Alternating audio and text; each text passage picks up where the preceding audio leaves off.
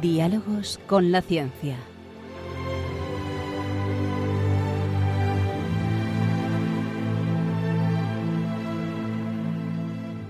Dirigido por Javier Ángel Ramírez.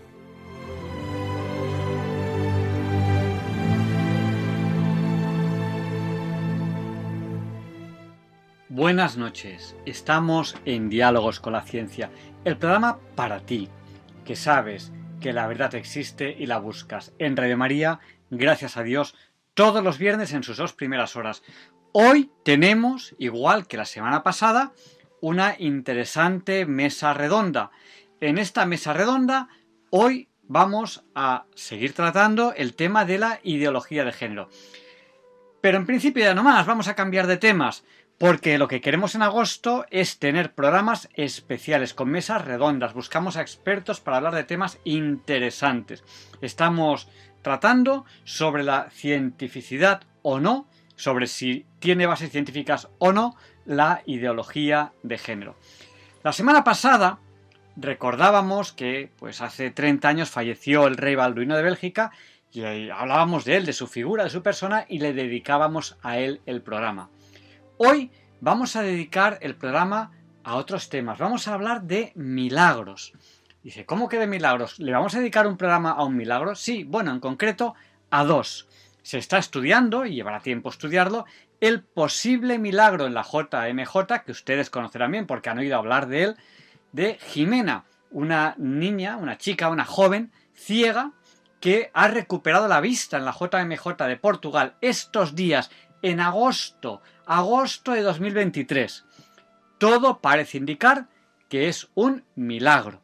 Y digo todo parece indicar porque ya saben ustedes que, la Iglesia pues es prudente con estos temas. ¿Cómo no? Tiene que serlo, es obligatorio ser prudente con estos temas. Y evidentemente llevará un tiempo estudiarlo, analizarlo, se necesitarán los informes médicos, etc. Y, ojalá eh, se demuestre que, que realmente ha sido un milagro. Pero en cualquier caso, Jimena ve y eso es lo importante. Y hay otro milagro, un milagro que ocurrió hace ya tiempo, hace 85 años, principios de agosto de 1936. Sobre las 3 de la madrugada, un avión dejaba caer cuatro bombas, cuatro bombas sobre el pilar, sobre el pilar de Zaragoza. Y esa basílica del pilar de Zaragoza bombardeada tenía como objetivo ese bombardeo desmoralizar a la ciudadanía de Zaragoza y sin embargo ocurrió algo misterioso. Cuatro bombas, cuatro. Una cayó en la plaza. Yo mm, rezo muchas veces en la plaza, en el lugar, ahí donde cayó la bomba. Está marcado en el suelo. Eh, y a veces podrán ustedes verme en Zaragoza, en ese lugar, arrodillado, rezando el rosario, muchas veces por la noche. Eh, la segunda cayó en el río, en el Ebro. Y las otras dos cayeron dentro, dentro del templo. Y... Bueno, hicieron desperfectos, pero ninguna explosionó. Ninguna. En aquel momento, los zaragozanos atribuyeron eso a un milagro de la Virgen. Ahí queda eso. Ahí queda ese testimonio que pudieron vivir los zaragozanos en esos días.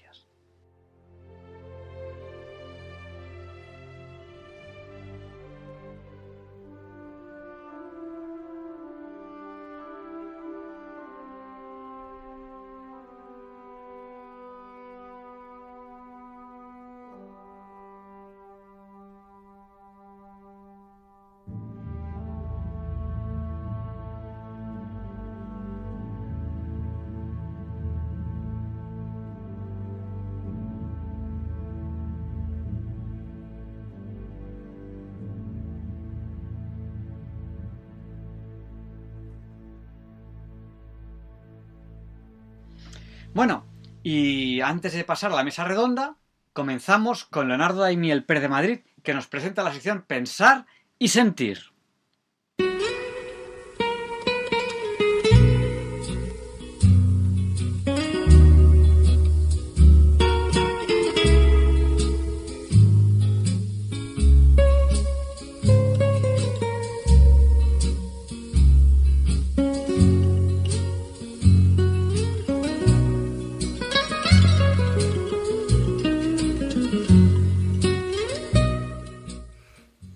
Noches, queridos oyentes de Radio María. Soy Leonardo Daimiel y celebro estar de nuevo con ustedes. Al igual que en otras ocasiones, hoy les voy a leer tres textos muy cortos. Cualquiera de ellos me parece que tiene contenido suficiente por sí mismo para pensar y sentir, pero aisladamente resultan cortos para hacer un programa con la duración habitual. El primer texto de los tres cortos de hoy es un manojo de reflexiones sobre la vida y sus circunstancias, de cuyo autor no puedo decirles el nombre, porque es que no sé quién es. Dice así. Cuando un pájaro está vivo, él se come las hormigas. Pero cuando muere, son las hormigas las que se lo comen a él. El tiempo y las circunstancias pueden cambiar en cualquier momento. Por eso no devalúes nada en tu vida. Y acuérdate de que el tiempo es mucho más poderoso que cualquiera de nosotros. Tú dedícate a hacer el bien. ¿Sabes que con la madera de un árbol se puede hacer un millón de cerillas? Pero basta una cerilla para quemar millones de árboles. El tiempo es como un río. No podrás tocar la misma agua dos veces, porque el agua que ya pasó nunca pasará nuevamente. Aprovecha cada minuto de tu vida y acuérdate, no busques buenas apariencias, porque cambian con el tiempo. No busques personas perfectas, porque no existen. Mejor busca por encima de todo a alguien que sepa de tu verdadero valor. Y ama la vida, la familia y los amigos. La familia porque es única. La vida porque es corta. Y los amigos porque son escasos. El segundo texto de los cortos que leo hoy está atribuido a la escritora española Fina Tur. Es un poema escrito en el contexto de una campaña contra el Alzheimer, compuesto con la ternura que necesitan quienes llegan a padecer ese mal. Dice así, si alguna vez olvido quién soy, ven y llévame al mar para que me funda en su azul. Dile a la luna llena que necesito verla, y a las estrellas diles que vigilen, que no me apague. Recuérdame cada intento, para que yo recuerde que fui capaz. Enséñame montañas, sonrisas y nubes, y dime que me esperan. Tararéame bajito y balancea mi cintura para que la música regrese a mis pulmones. Susúrrame un te quiero para que mi corazón recuerde lo que es latir. Dime que los sueños son más reales que la realidad y que me esperas allí para demostrármelo. Tráeme lluvias y tormentas para poder resguardarme en casa. Inventa fantasías que hagan temblar mi piel. Abre puertas que resuciten mi alma y me devuelvan la fe en la vida. Átame a tu brazo y no me dejes escapar. Mírame a los ojos para que los tuyos griten mi nombre y me reconozca de nuevo y hazme saber que el amanecer no amanece sin mi despertar. Y si alguna vez olvido quién soy, por favor, no lo olvides tú.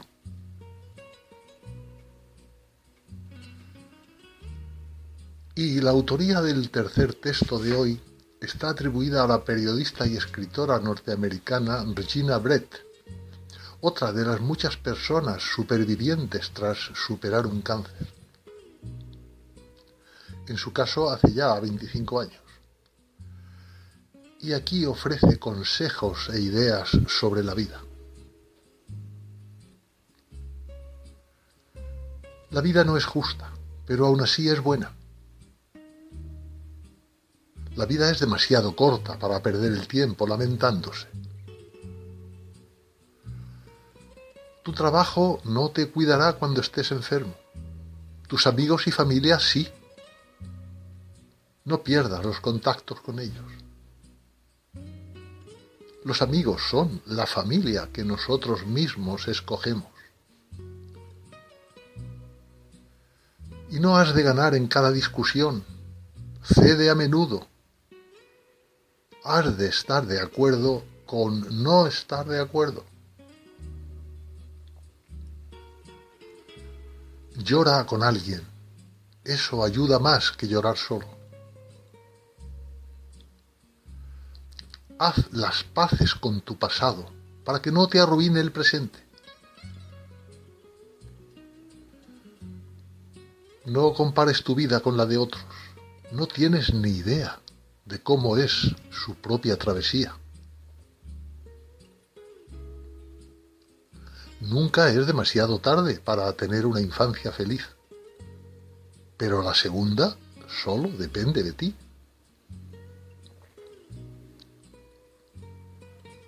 Cuando se trate de perseguir lo que quieres de la vida, no aceptes un no por respuesta.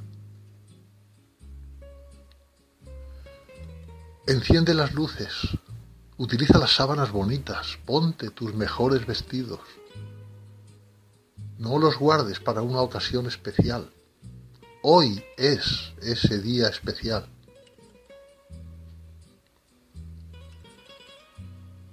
Nadie es responsable de tu felicidad, solo tú. Y ante todo desastre, pregúntate, dentro de cinco años eso importará?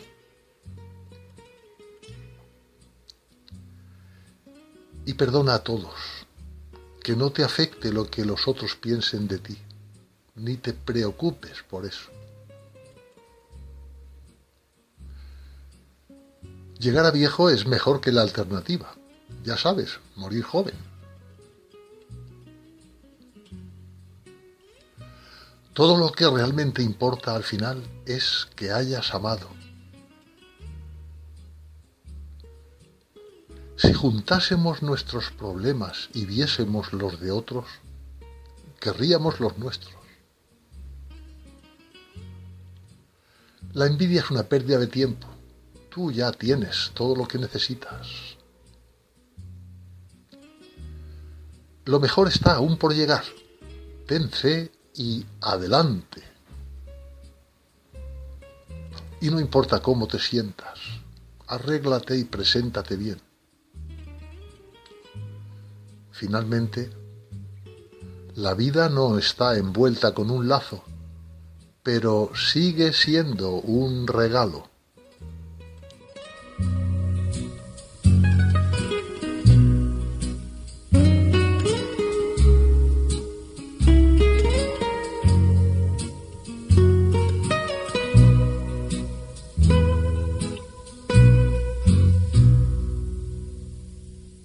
A continuación, mi hermana R al cuadrado, Ruth Ramírez, va a presentar la sección ¿Cómo entender eso que no entiendo?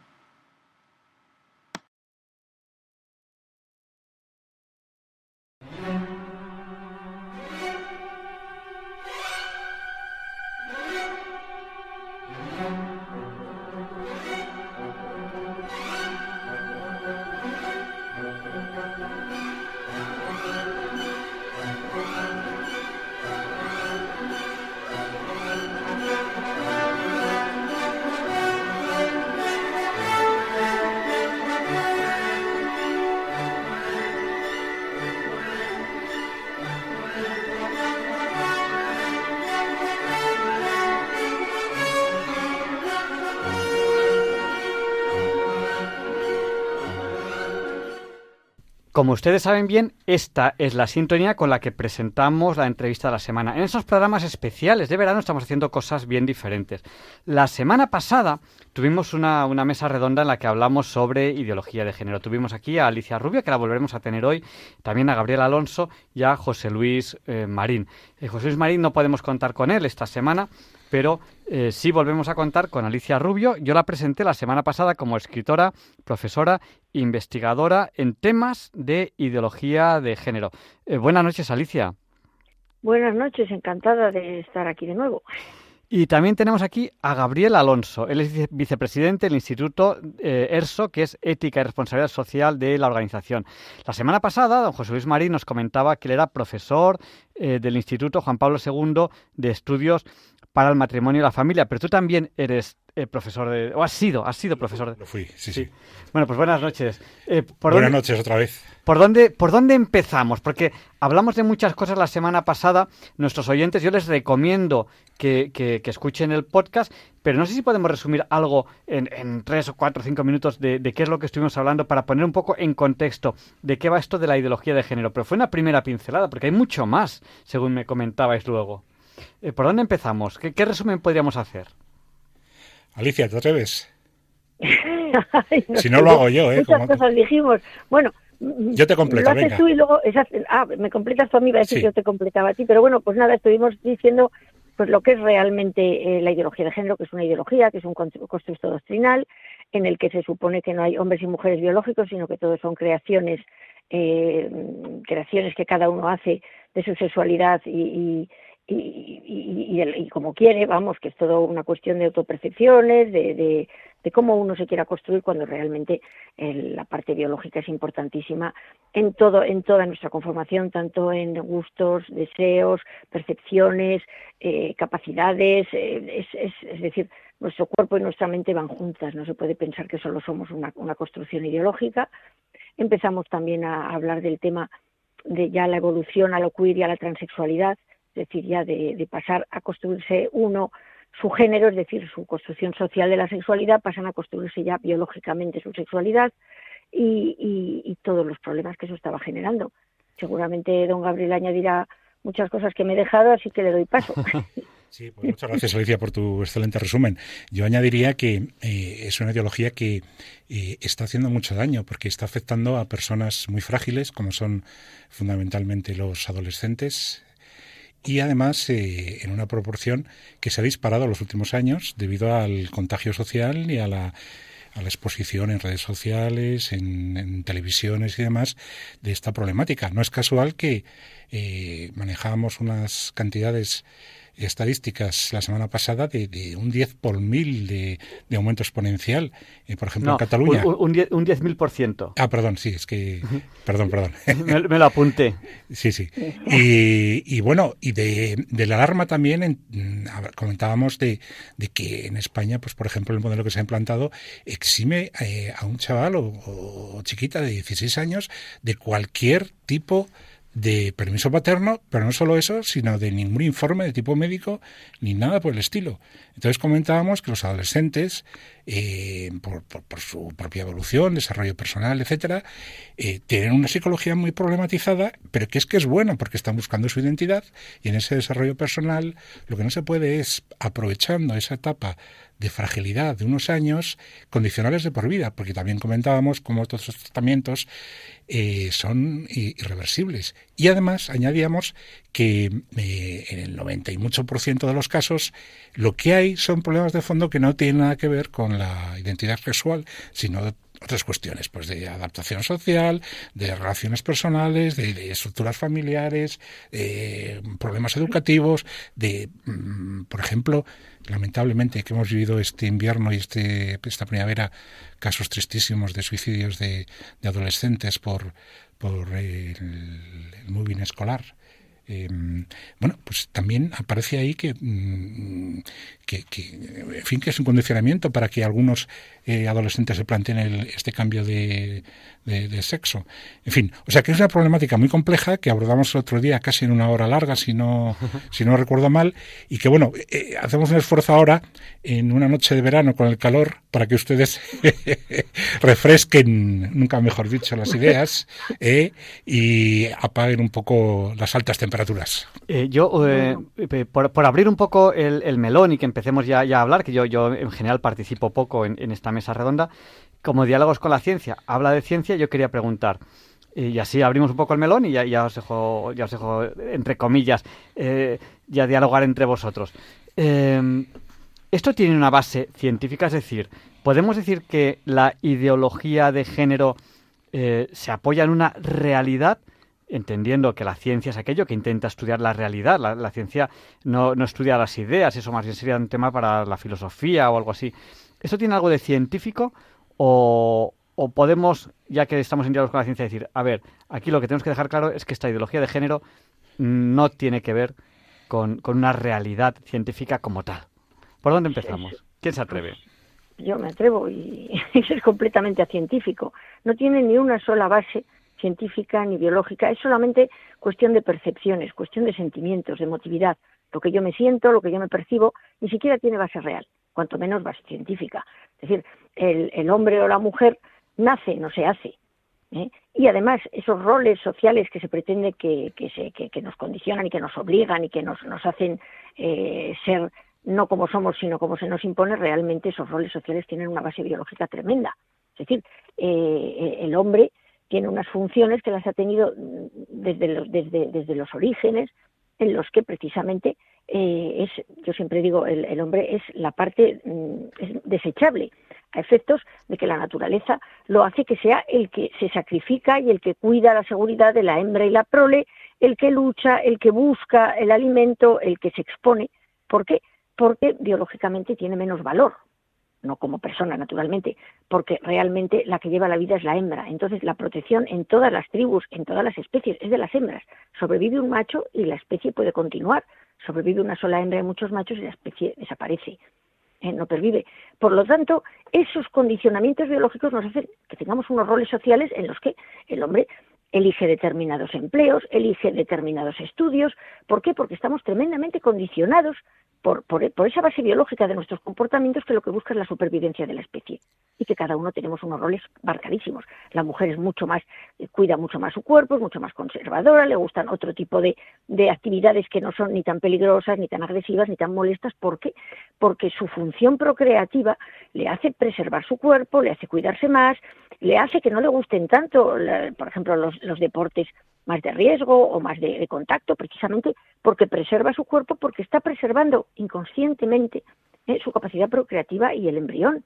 Es decir, todo eso viene tan, tan marcado, tan, tan claro en, en, la antropología, en, la etología, que, que, es absolutamente anticientífico todo esto de que podemos ser lo que queramos, porque no podemos ser lo que queramos, podemos ser lo que somos, punto. Nos podemos construir en parte, pero de ninguna manera podemos negar nuestra, nuestra biología, nuestro, nuestro ser. Mm, comentábamos la, semana pasada cómo, em, por definición, una ideología es un constructo mm, intelectual que por definición se aparta de la realidad y lleva al extremo una visión parcial de las cosas y sesgadamente y apartándose de los hechos eh, lo lleva al extremo. En este sentido, y por no repetir un poco lo que ya dijimos la semana anterior, me gustaría enmarcar con un enfoque diferente al que hicimos eh, hace una semana la cuestión dentro de lo que mm, se llama el transhumanismo. No estamos hablando ahora de transexualidad, sino lo que quiero plantear es hasta qué punto la transexualidad es un, una derivación del transhumanismo. Mm, para darle un enfoque eh, digamos, que ayude a entender mejor, si no se entendió bien, lo que dijimos la semana pasada. ¿Qué es el transhumanismo? Es, como no estamos conformes y nos rebelamos con nuestra condición natural, intentamos mejorar al individuo y la especie. Esto en, el mundo actual mm, se complementa, este deseo, con las nuevas tecnologías que, eh, por ejemplo, en cuanto al tema de la medicina, em, pues se aspira a configurar lo que, lo que se llaman hombres biónicos, es decir, personas que puedan con su cuerpo biológico prolongar, evitando enfermedades, patologías y demás, su eh, longevidad con, digamos, eh, implantes o aparatos o mm, mm, facilidades, me, sale un poco en inglés, que eh, suplan esas dificultades que el cuerpo biológico tiene por el envejecimiento, por la enfermedad y demás. Bueno, ¿por qué me saco eh, eh, esta colación? ¿Por qué, me parece que es importante traer esto aquí hoy? Porque en el fondo hay como una especie de rebeldía ante lo que la naturaleza es y como una especie de ruptura con lo que la naturaleza nos ha dado o dotado. De tal manera que en un deseo un poco eh, prometeico queremos eh, como desentendernos de nuestra base y de nuestra condición biológica y suplirla con nuestra tecnología, con nuestra ciencia, con nuestros avances, etcétera. Bueno, esto eh, en cierta medida, desde luego, es bueno. Lo que pasa que cuando se lleva al extremo a una ideología y se intenta mejorar pretendidamente, porque no es real, la condición humana, por ejemplo, una persona que se siente eh, disconforme con, aparentemente disconforme, por ejemplo, la pubertad, con su eh, condición sexual. Bueno, pues como tenemos medios, tenemos medicación, tenemos cirugías, hagamos que esta persona que se siente incómoda con su condición sexual deje aparentemente de sentirse incómoda dotándole de un nuevo sexo. Eh, claro, en este sentido decía que, en cierto modo, es un transhumanismo, porque queremos ir más allá de lo que la humanidad en sí es, biológicamente y naturalmente hablando. Y queremos eh, construir nuestro propio nuevo, decía la semana pasada, hombre, que es el ideal de toda eh, ideología, construir una condición humana nueva, que no sea la que a la ideología le parece la perniciosa, la mm, deficitaria, la perjudicial, en definitiva. Bueno, pues eh, en este sentido, el, transhumanismo mm, y como derivación la transexualidad, eh, eh, intentar resolver lo que aparentemente es un problema, se basa en, en una opción, como no puede ser de otra manera, totalmente desvinculada de la objetividad de la propia corporeidad. Aquí sería interesante que estuviera de nuevo el profesor José Luis la semana, la semana pasada, que es especialista en teología del cuerpo, ¿no? Porque eh, es que es muy importante eh, cómo enfocamos antropológica y éticamente eh, primero la corporeidad humana y después la, sexualidad humana. Aquí me puedo alargar un poquito, o es que no quiero quitar la palabra Alicia y, tampoco bueno, quiero... a, lo, a, lo, mejor podemos darle también paso, paso a Alicia y, lo sí, vamos viendo. Bueno, pues por cerrar el argumento que estaba desarrollando, em, efectivamente, o sea, mm, yo estoy convencido de que aquí hay una especie de intención prometeica de mejorar la especie porque nos creemos ya dueños de la naturaleza y en condiciones de poder someterla. Y claro, lo que ocurre es que la naturaleza es muy sabia y no se deja domeñar ni, ni, ni olvidar, ni dejar arrinconada eh, simplemente porque eh, los seres humanos hayamos adquirido una serie de conocimientos objetivos, científicos, tecnológicos, etcétera porque el desarrollo humano no es sólo una construcción social y cultural, como pretende la ideología de género, sino que el desarrollo de la personalidad incluye, como decíamos, aspectos biológicos, pero también aspectos psicológicos, aspectos afectivos, aspectos familiares, aspectos interrelacionales, aspectos intelectuales, en fin, que somos unos seres afortunadamente muy dotados y muy complejos y que reduciéndolos desde una sola perspectiva llevada al extremo, como es la de intentar mejorar lo que biológicamente nos parece que nos estorba o nos obstaculiza, es el gran error. Eh, yo, quería aprovechar para, hacer una, una pregunta. Eh, todos nosotros, todos somos hombre o somos mujer. Hay mm, casos muy, muy, muy contados de que no sean así, muy, muy poquitos.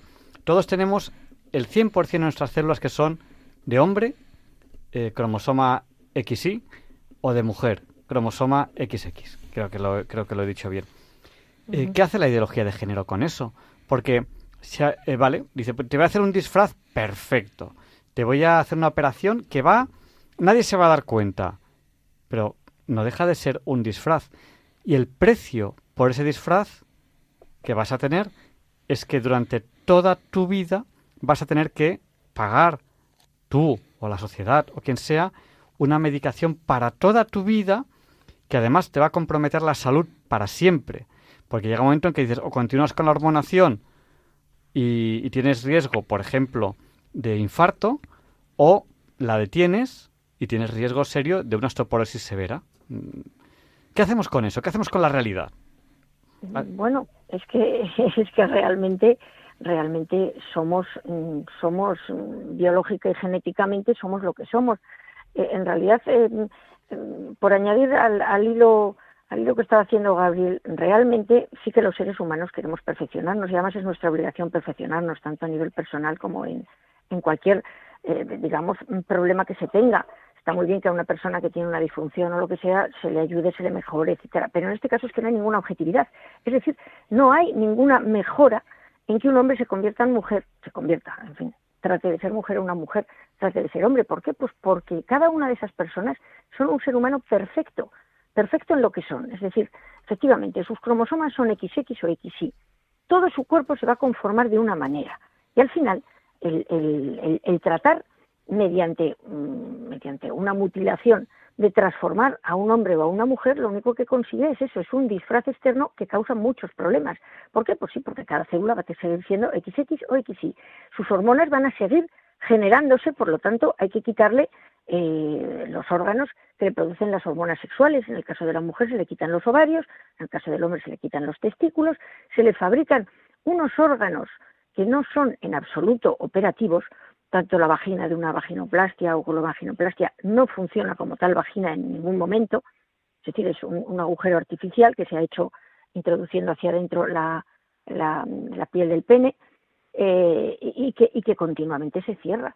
Y en el caso del pene, a las chicas se les fabrica un pene artificial, que es una especie de, pues, de trozo de carne que se les quita de otra parte del cuerpo y que no tienen ninguna de las funciones ni, ni, ni, como, ni como órgano reproductivo, ni como órgano de placer, ni como, ni como órgano eh, para misionar, no tiene ninguna de esas funciones. Por lo tanto, es, es un engaño, es un engaño que efectivamente produce unos problemas tremendos.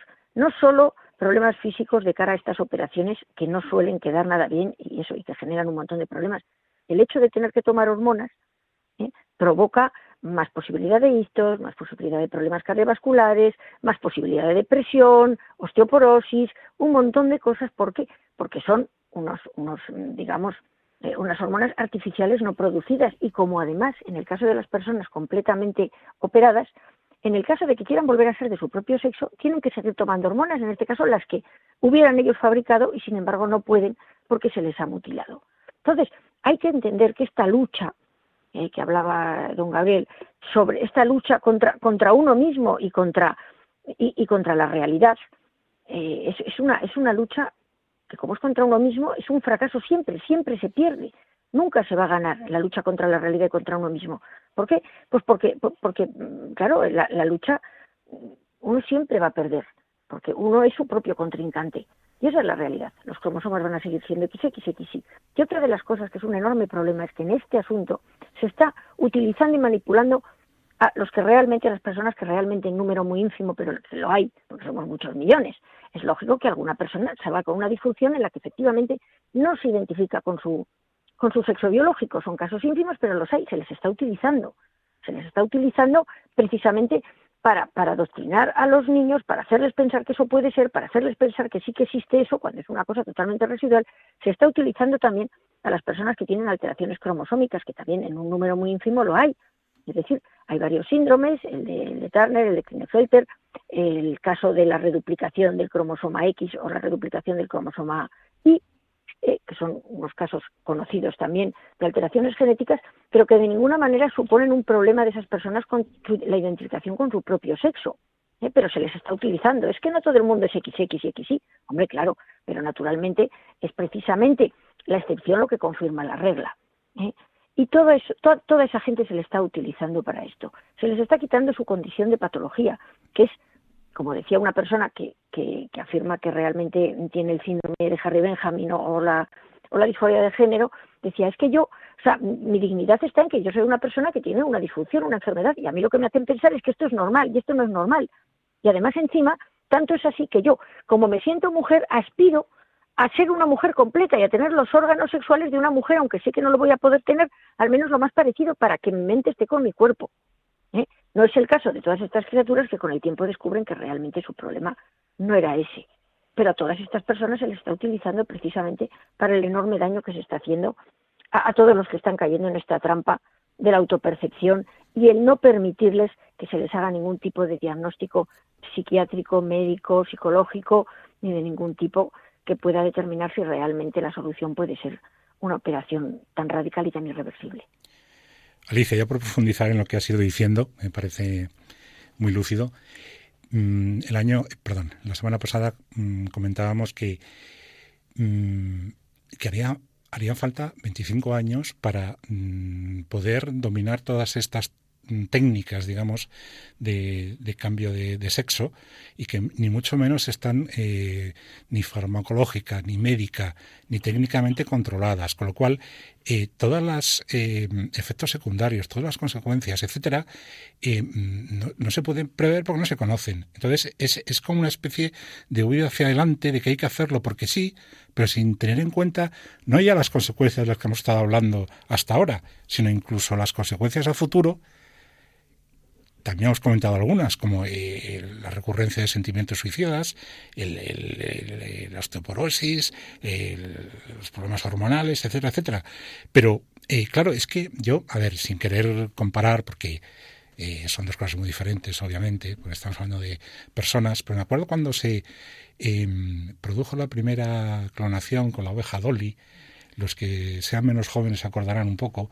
Y entonces, ¿qué ocurrió? Pues que mm, eh, se alcanzó un gran logro científico y demás, bien, pero luego eh, se vio que la clonación, eh, aquella pobre oveja, claro, porque la técnica no está todavía suficientemente controlada, pues contrajo artritis, envejecimiento prematuro, enfermedades, tal, tal, tal. Bueno, quiero decir, pero es que ahora estamos hablando de personas concretas, es decir, estamos los experimentos con gaseosa, como decía Eugenio Dors, es decir, ¿y, por qué y por qué este afán de hacerlo todo eh, de esta manera sin ni siquiera tener el control científico sobre la cuestión? ¿Eh? Eh, es claro, es que es, no importa la condición y el bien de las personas, sino que lo que importa es imponer los resultados cuanto antes por, por, las razones que hemos estado comentando. Otro aspecto que también has, al cual has aludido y, me parece que es que es clásico es coger mm, casos muy concretos que ocurren y que biológicamente tienen un fundamento, que son los más eh, extraordinarios, y de ese caso concreto hacer, eh, digamos, una generalización y convertir ese caso concreto en una especie de, de, paradigma de algo que no es así, porque no ocurre más que en un tanto por ciento muy limitado de casos. De hecho, también estuve mirando eh, mm, estadísticas y la población transexual, según la organización, eh, perdón, con problemas, digamos, un poco de lo que se llamaba antiguamente hermafroditismo o pseudo-hermafroditismo, etcétera, es un entre un 0,3 y un 0,5% de la población. Entonces, eh, hay casos específicos, concretos, pero muy, muy, eh, digamos, puntuales. Pero, como se ha hecho con otras, eh, digamos, mm, políticas, mm, por ejemplo, con la cuestión del aborto, con la cuestión de la eutanasia, etcétera, se presentan casos como muy dramáticos, como si eso fuera la generalidad de lo que sucede. Y no es verdad. Pero claro, como vivimos una sociedad muy emotiva, al final no se presentan argumentos, sino se presentan eh, emociones. Y se trata de mover emociones para conseguir el aplauso a este tipo de, de, ideas. ¿no? Yo, por, por, abordar un tema que a mí me parece importante y en clave positiva, me parece que la clave del problema está en no entender bien eh, la diferenciación sexual. Es decir, eh, el que el género masculino y el género femenino eh, se complementan es una riqueza que lo hagan. Es decir, la ideología de género, al final, lo que hace es anular la riqueza de la complementariedad varón-mujer. Mm, en la mayoría de los casos, la inmensa mayoría, eh, por, nuestra propia condición, por nuestra naturaleza, por nuestra psicología, por, mm, nuestra biología, eh, tendemos a una, digamos, eh, compenetración con el otro sexo. Y la naturaleza lo ha dispuesto así, de una manera, a mí me parece que maravillosa, y que además puede dar lugar a una común unión, y no, no solo una común unión, sino además una apertura a a, procrear, a generar una nueva vida, y, o dos, o tres, o los que sean, creando una familia, un hogar, etcétera. Bueno, esto eh, parece que es el enemigo a batir, pero es que parémonos a pensar. En España la institución más valorada sin duda es la familia, muy por encima de, cualquier otra. ¿Por qué queremos destruir la familia cuando es, digamos, por naturaleza, y esto lo digo a lo mejor de los sentidos, em, es donde el ser humano tiene su hábitat, eh, más, mm, más inmediato, eh, donde puede depositar su afectividad, donde encuentra correspondencia al amor, donde puede em, convivir, donde puede aprender, donde puede crecer, madurar, ser querido, amar. Esta riqueza es que mm, ¿por qué la olvidamos? ¿O por qué se olvida este tipo de ideologías? En el fondo es que es una completa deshumanización de, de, de lo masculino y de lo femenino. Yo tengo, yo tengo una, una respuesta a eso. Adelante. Vamos a ver. La familia molesta. La familia, primero, mm, se niega la perfección de la creación y efectivamente la complementariedad de hombre y mujer, porque realmente está la complementariedad que creo que no hay nada más fuerte que una pareja humana de hombre y mujer bien avenidos. Porque lo que aportan, digamos, a, esa familia, a ese, a ese, a ese núcleo, es tan distinto y tan importante en ambos casos ¿eh? que, que, los hace ser poderosísimos, mm, muchísimo y muchísimo más perfectos que una pareja de dos hombres o dos mujeres que aportan exactamente lo mismo. Pero es que esa pareja, esa familia, es que es procreativa. Y ese es el enorme problema que tenemos. Esa familia tiene que desaparecer porque trae seres humanos al mundo, en un mundo que ha decidido que somos muchos y que ha decidido que hay que reducir población. Por lo tanto, hay que masculinizar a la mujer, hacerle odiar la maternidad, y hay que feminizar al hombre, y hacerle mm, em, considerar positivo y estupendo ser homosexual o tener relaciones homosexuales o desde luego no tener relaciones con mujeres. A lo mejor por miedo a que la pérdida de derechos que ha supuesto la ley integral contra la violencia de género le suponga enormes problemas y salga escalado de una relación afectiva en la que ha recibido denuncias, en la que ya no puede ver a los hijos, en la que solamente es un cajero automático, etcétera, etcétera. Pero es que además la familia es tremendamente molesta porque da estabilidad y protege a los niños, que es al final el objetivo último de esta ideología. ¿Por qué? Pues porque los niños son los que tienen que reproducir el modelo, los que son fácilmente manipulables, los que tienen que normalizar todos estos comportamientos, todas estas sexualidades alternativas, todas estas identificaciones con el otro sexo que suponen reducción poblacional. Y van por ellos. Entonces la familia les protege. Como bien has dicho, la familia es el sitio donde, donde se crían, donde se educan, donde reciben unos valores, donde reciben fuerza, formación. Y precisamente los niños de familias desestabilizadas son las primeras víctimas de todas estas cosas, que son niños con problemas de autoestima, con problemas de, estabilidad, con problemas de, personalidades inseguras, eh, pues todo eso. Esto, esto, y lo tenemos que entender todos, no es una casualidad. Esta ideología es descabellada. Si no tiene el apoyo de grandes organismos internacionales financiados por organizaciones neomaltusianas, esto no va ni de aquí a la esquina. A las mujeres cuando les hablaron del feminismo, a las mujeres que estaban orgullosas de ser mujeres, felices de su condición de mujer, eh, consideraban un auténtico privilegio generar vida, eh, etcétera, etcétera, consideraban a sus maridos o a, eh, los hombres sus compañeros de vida, sus compañeros de viaje en, esta, en este mundo, sus complementos, amaban a sus padres, amaban a sus hermanos, amaban a sus maridos, amaban a sus hijos, no los consideraban un enemigo a batir, ni los consideraban unos opresores. esas mujeres, cuando les hablaron del feminismo, les sonó a chino y no les gustó nada. Había que meter muchísimo dinero para tratar de masculinizar a la mujer, de convertir su, su condición de mujer en algo odioso, en algo de lo que pudieran renunciar. Y a su vez, naturalmente, había que perseguir la masculinidad. Esto es un plan. Es imposible, es imposible que todos los países que no teníamos ningún problema ni ningún nada con el tema, por ejemplo, de los derechos sexuales y reproductivos de la mujer, de repente eh, nos implicaran a todos en unas legislaciones que, que, no pudimos ni votar, que no pudimos ni opinar, que no nos parecían relevantes ni necesarias, que se nos manipulara con un montón de mujeres muertas, que era mentira, por abortos clandestinos, que se nos manipulara con que matar a nuestros hijos es un derecho.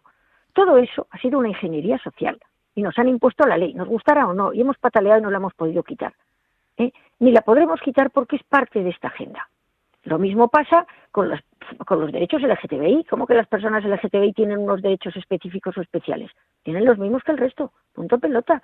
¿Por qué? Porque son seres humanos tan dignos de respeto y de derechos como el resto. Punto. Sin embargo, lo que exigen son privilegios. Y esos privilegios, entre otras cosas, traen la promoción de las relaciones no reproductivas. Ahí está el éxito ¿eh?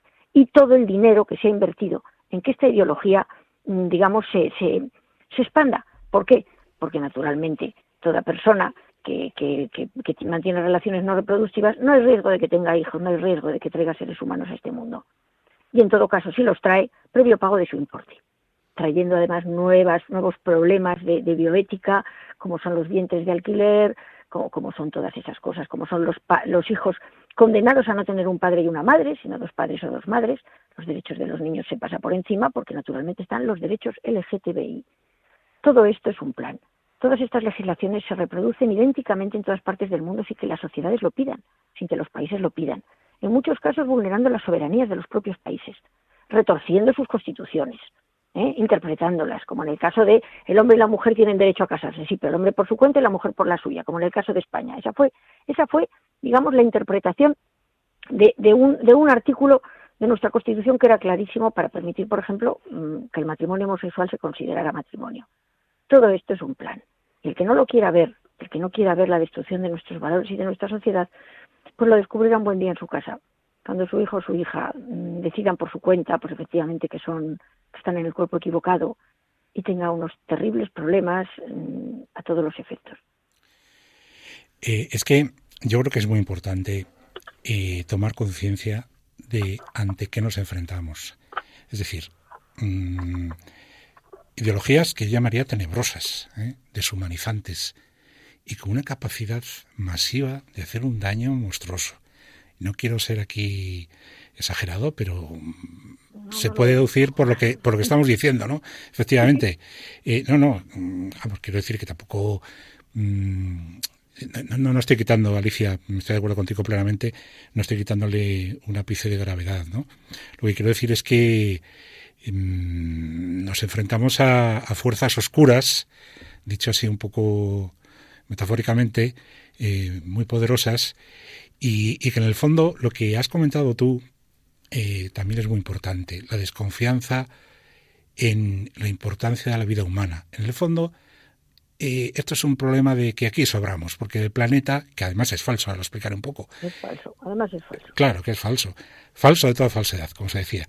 Es decir, que eh, mm, eh, resulta que parece ser que, que no hay mm, espacio para todos, entonces hay que controlar la población, y esto ya lo dijo Malthus, y en los años 70 eh, el informe célebre del Club de Roma lo ratificó, pero todas estas previsiones, una tras otra, han ido fallando estrepitosamente. Todas las previsiones de población y de problemas que iban a crear la superpoblación y demás, todas faltas.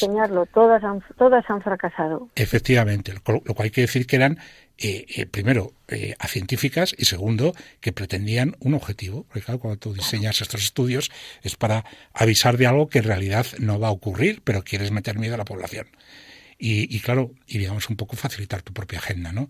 Pero en el fondo, la cuestión es esta, es decir, el ser humano es que es algo de lo que se puede prescindir como se prescinde de un mosquito. Es como si, eh, en fin, mm, la vida humana, la, mm, su dignidad, su, su, valor intrínseco, es algo que, que, nos olvidamos de ello y, y bueno, pues eh, pongamos coto porque eh, nos parece que hay que en el fondo la cuestión es que hay que hay que repartir más porque de hecho, está probado que eh, con la población actual de 8.000 millones de habitantes en el planeta hay recursos sobrados para, para mantener a toda la población. Eso no es un problema, ¿no? mañana podemos acabar con el hambre en el mundo. Y esto lo digo mucho en, en, el, en el programa. Pero no el día de mañana. Mañana podemos acabar con el hambre del mundo. Otra cosa si nos interesa. Claro. Si económicamente hablando nos interesa. Claro, claro. Entonces eh, vivimos en un mundo de falsedades, en el sentido de que, no, no, es que aquí no caemos todos. Como que no caemos todos? Caemos perfectamente. Lo que pasa es que hay que reorganizarse y reorganizarse a lo mejor implica que nos tenemos que ajustar el cinturón. Unos que no nos gusta ajustar el cinturón. Eh, pero, pero, incluso, pero incluso ni eso, que decir, tampoco estoy yo a favor del hiperconsumo ni nada de eso, sino que realmente hay energía y hay recursos mm, alimentarios para todos los que estamos, que además ya no debemos ser 8.000 millones porque la reducción poblacional está siendo brutal en cantidad de países, no solo en España y en toda Europa. Es decir, hay cantidad de países, todos con, tasa eh, inferior al crecimiento, al mantenimiento de la población, muchísimos. En Asia hay muchos países que, tampoco se sabe, pero también han sido víctimas de toda esta ideología ¿eh? y, de la, y, eso, y, del abandono de, la familia procreativa, del odio de tener hijos. Pero es verdad, es verdad que para conseguir esta agenda de reducción poblacional, primero se nos ha engañado con unas teorías catastrofistas falsas que, has mencionado, todo el Club de Roma, todo el, todo el, límite los límites del crecimiento y todos esos estudios falsos. Y luego se nos ha hecho dos cosas. Primero, perder la, capacidad eso de, comprender la dignidad intrínseca de la vida humana. ¿Eh? Se nos ha convertido en algo eliminable cuando no somos útiles, etcétera. Pero además, no como de una manera monstruosa, como si fuéramos malos, estamos matando a uno. Se nos ha convencido además que hacemos un bien, que somos buenos, eligiendo, por ejemplo, las vidas que pueden ser vividas o no. Este niño nace con malformaciones, lo matamos, le estamos haciendo un favor, porque qué vida más mala va a llevar, porque lo decidimos nosotros. O este anciano ya no es útil, vamos a eliminarlo. O, es decir, esto, esto es un plan tan perfectamente pergeñado, que conoce tan fácil los mecanismos de la naturaleza humana, ¿eh? que naturalmente matar por matar la mayoría de la gente no nos gusta, pero cuando te lo venden como el derecho de la mujer, es que fíjate, pobrecita, tener un niño ahora, qué mal le viene. Nadie habla de niño, bueno, un niño, un niño no es todavía niño, es un conjunto de células, no estás matando a un ser humano. Es decir, es que la negación de la biología también está ahí, naturalmente que es un nuevo ser humano, con sus cromosomas, con su, con, con, su especificidad, con su dignidad. O sea, eh, se nos ha engañado de tantas maneras y se ve tan claro el objetivo que verdaderamente deberíamos todos, pues eso, abrir los ojos y empezar a luchar contra todo esto y no dejar pasar una. ¿Cómo, cómo, que el aborto es un derecho de la mujer? ¿Matar a los hijos es el derecho de nadie? O sea, hay que aclararlo así. ¿De qué? ¿De qué? O sea, hay que empezar a enfrentar todo, todo como la eutanasia. Como la eutanasia que nos han metido sin pedirla tampoco, pero claro, tenía que venir porque es parte de la agenda. O sea, hagamos lo que hagamos. nos han preguntado a los ciudadanos qué va, se nos ha impuesto y si te gusta bien y si no, pues también. Así ha sido. Eh, yo, yo quería, quería, quería hacer un, número, un número, ya que estáis hablando de, un tema que, que, quizá puede ser el, siguiente programa que, veamos, que, no es exactamente ideología de género, ¿no? Eh, habéis dicho eh, unos conceptos que a mí me parecen que son muy importantes, ¿no? primero, habéis hablado de este meter miedo a la población anunciando de forma muy catastrófica algo que no va a ocurrir. Y, cuando, cuando habéis hablado de superpoblación, los dos habéis dicho una cosa a la vez, y es que es mentira. Yo voy a dar solamente eh, un número. Si cogemos los 8.000 millones de personas, números gordos, números gordos que somos en el planeta, eh, ¿eso es mucho o es poco? Pues no lo sé, vamos a, hacer un, un, numerito para ver si es mucho o es poco. Pues eh, vemos el mapa del mundo, yo siempre hago, hago siempre el mismo símil, vemos el mapa del mundo y nosotros qué conocemos, la península ibérica más o menos, eso la conocemos todos. Bueno, la península ibérica es una, es una parte muy chiquitita de tierra en el mundo. El mundo pues tiene un tercio de tierra y dos tercios de agua más o menos. Bueno, pues dentro de la tierra la península ibérica es muy, muy, muy chiquitita. Bueno, pues vamos a meter a toda, a toda la población mundial en, en la península ibérica. ¿creen ustedes, hago la pregunta a los oyentes, ¿creen ustedes que cabríamos? ¿No? ¿Tú, Gabriel, has hecho los números o no? Eh, me he distraído, perdona.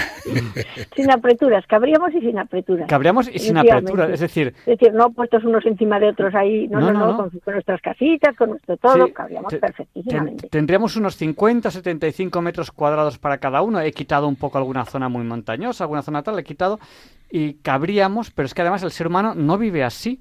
No vivimos todos en horizontal y con un chalet pues resulta que como vivimos en ciudades hacemos rascacielos y tal, y, entonces pues cabríamos y habría campo y habría sitios para poder para poder eh, hacer agricultura y tal. Bueno, dice, a lo mejor a lo mejor faltaría porque la península ibérica es árida, lo ha sido siempre. Los romanos cuando llegaron a la península ibérica dijeron tierra árida. Pues a lo mejor habría que organizarse mejor por el tema del agua, ¿no? Eh, o sea, que decir, esto no es...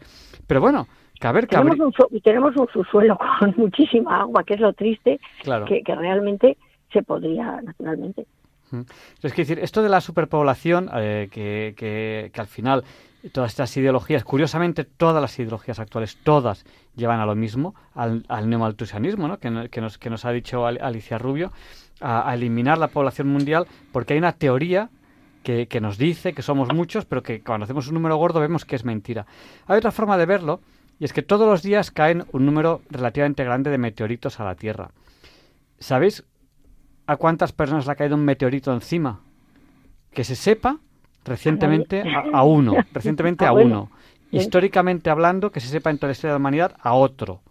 Es decir, caen meteoritos a la Tierra con relativa frecuencia, eh, que sepamos recientemente uno le ha caído un meteorito encima, a un coche le cayó una vez, que está en un museo en Estados Unidos, y eh, históricamente, que sepamos, una persona más a lo largo de la historia ha muerto por la caída de meteorito. Es decir, mm, cuando viajamos en avión nos damos cuenta que la Tierra está muy, muy vacía. Eh, ahora estoy dando yo un rollo aquí. y, y, y, nosotros estamos, porque vivimos pues en ciudades, pues, pues otra, el, el vecino está cerca, pero hay lugares, no muy lejos, no muy lejos, en Estados Unidos, donde el, familia, el, el, vecino más cercano está a cientos de kilómetros. Hay pequeños pueblos no muy lejos en Estados Unidos, que, está civilizado Estados Unidos, donde el pueblo más cercano está a varios cientos de kilómetros. Hay lugares en el Amazonas donde todavía a fecha de hoy, a fecha de hoy, 2023, hay tribus en el Amazonas que no han tenido contacto con la civilización. O sea, que la distancia que tiene a la civilización es suficiente como para que no haya contacto. ¿Y cómo se sabe? Porque se les ha visto alguna vez por helicópteros o sea, que es que el planeta Tierra está muy vacío. Y bueno, y yo quiero callarme.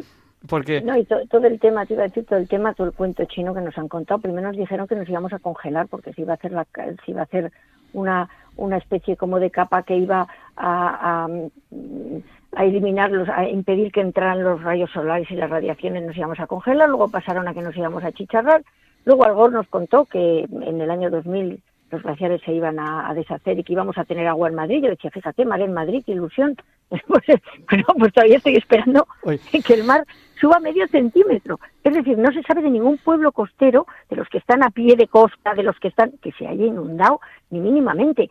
Es decir, luego además se sabe que los glaciares ahora en este momento están creciendo. Es decir, es todo una mentira, pero sin embargo uno de los problemas que tenemos es que todo este catastrofismo climático, que nosotros lo podemos racionalizar a los niños, se les cuenta angustiándolos, haciéndolos culpables de lo que pueda pasar con el planeta, hablándoles de su huella de carbono si tienen hijos. Y yo me he encontrado con alumnos que me han dicho eh, en segundo de la ESO, en primero de la ESO, profe, yo no voy a tener hijos porque yo no quiero destruir el planeta. Claro, habían tenido uno de estos profesores o profesoras totalmente catastrofistas.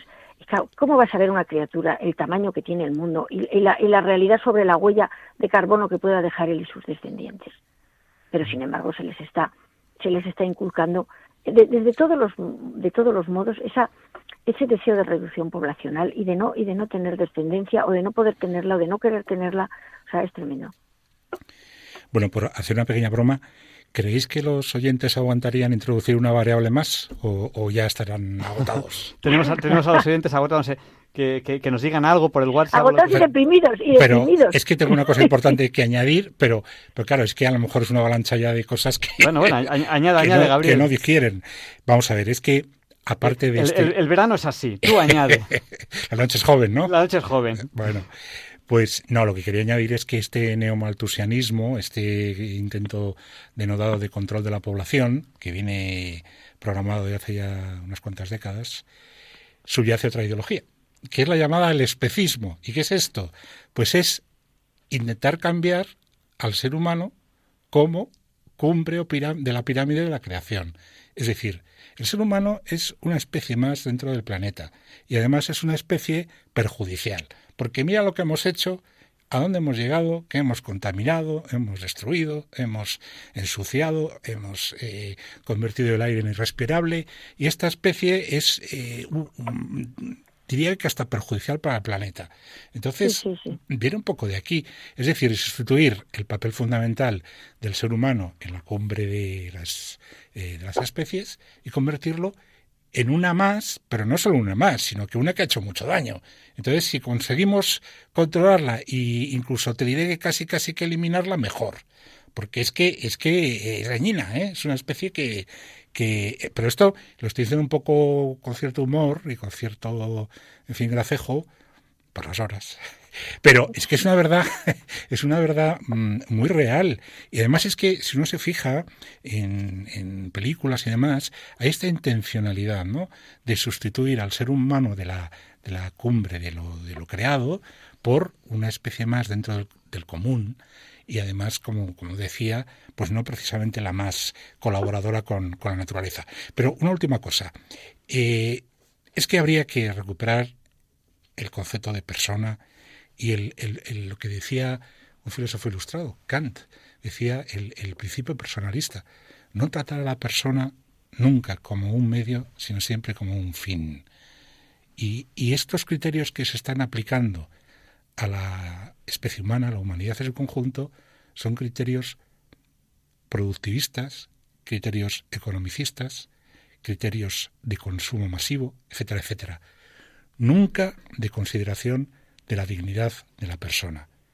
Y esto es lo que hace no solo el tema del especismo, no el tema, no solo el tema de la ideología de género, sino también lo que tú comentabas ahora, del hambre en el mundo que decía Javier Ángel, que se podía acabar en, mañana. en, muy poco tiempo.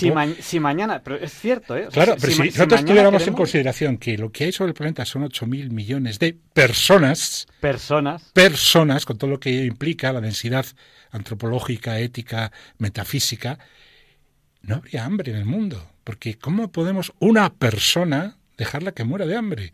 Pero ¿qué pasa? Que no están, no están vistas como personas. Es la deshumanización también. en todos estos procesos hay una deshumanización del individuo. Claro, es que si no lo deshumanizas no puedes matarlo tranquilamente. Luego además no interesa quitar el hambre en el mundo porque entonces se les caen todos los se les caen todos los argumentarios.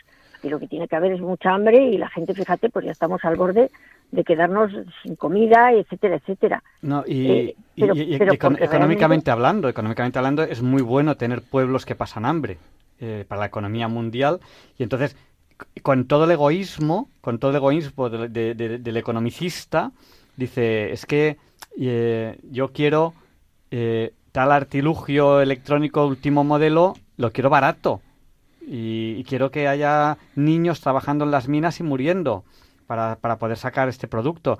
Y quiero que haya gente pasando hambre que, que, haga su trabajo por un dólar al mes. Eh, sí, no, desde luego, desde luego hay criterios económicos y desde luego el, otro tema es el, el, que el ser humano es en función de su utilidad, no en función de su dignidad humana intrínseca por ser un ser humano, no, no.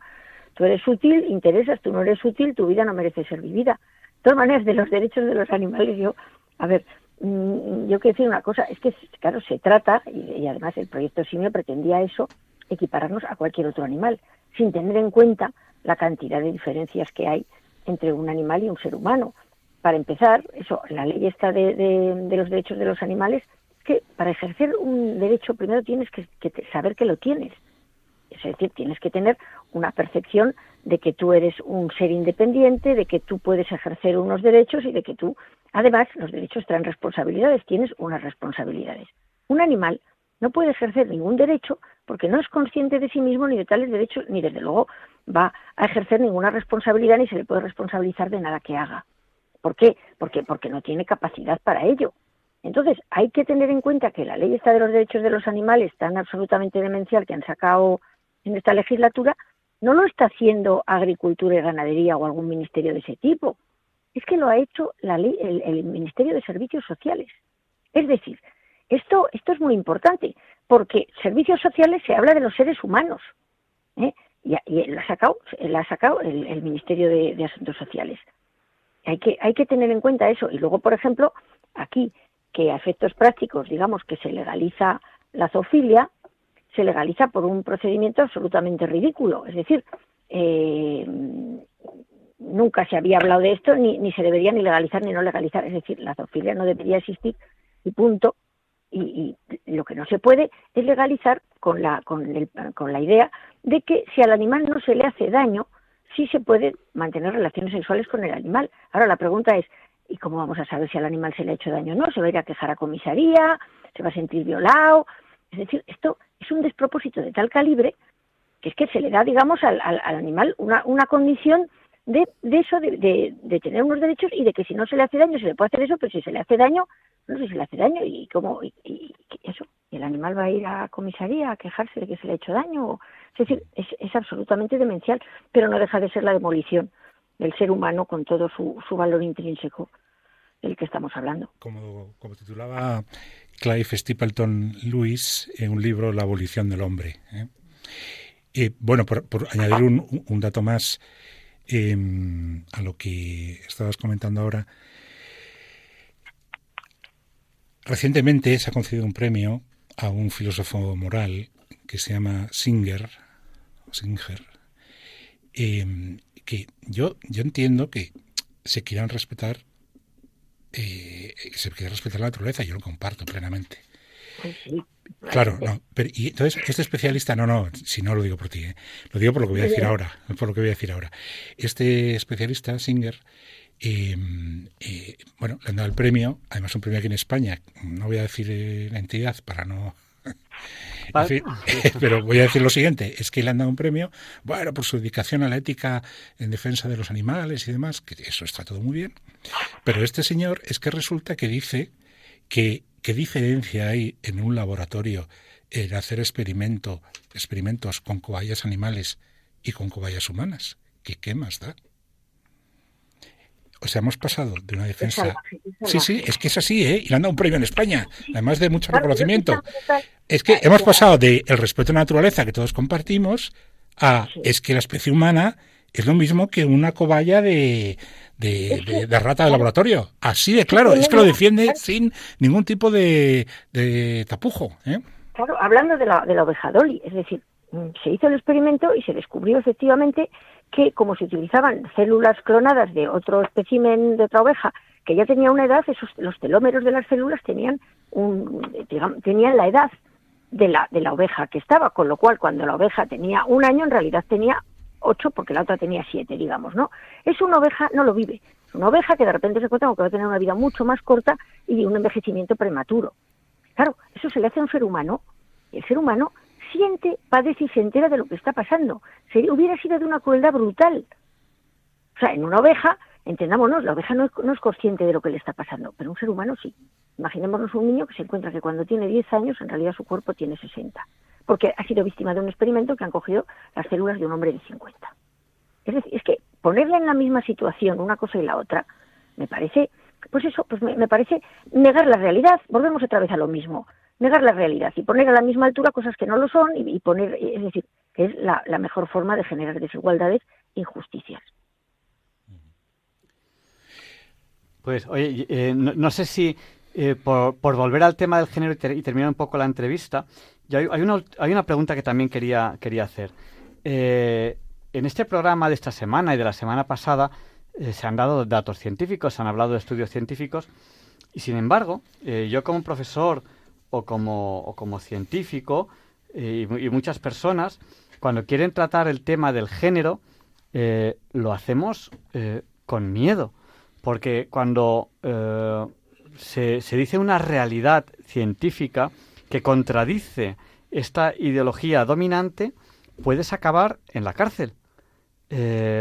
lo cual, científicamente hablando, pues es una, una barbaridad, ¿no? O sea, la, la ciencia tiene, tiene que basarse en eh, la facilidad que tenga un científico de dudar cualquier teoría. O sea, la duda científica es importantísima para la ciencia. O sea, la duda científica es buena, es necesaria y es la única manera de que, de que exista ciencia. Entonces, cuando, cuando uno plantea una duda sobre estos temas eh, de ideologías imperantes, hoy en día, que todas son neomaltusanianas, o bueno, vosotros habéis dicho mucho más que eso, eh, uno puede acabar en la, en la cárcel.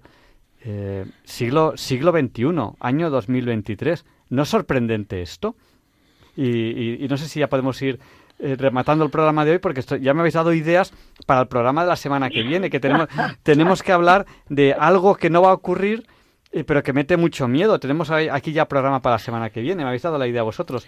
Por supuesto, el, el, asunto es que toda ideología visceral y militante lleva a un totalitarismo y mm, con estos temas no hay ni libertad de cátedra, ni libertad de pensamiento, ni siquiera posibilidad de plantear argumentalmente alternativas a lo que se está poniendo encima de la mesa. ¿Pero por qué? Porque es un pensamiento totalmente impositivo. Un pensamiento que, que, es un pensamiento forzoso, obligado. Usted tiene que pensar así y no se salga del carril porque si sale del carril, eh, las va a pagar. De hecho, hace poco leí en la prensa que en el Reino Unido alguien dijo que había dos sexos, masculino y femenino.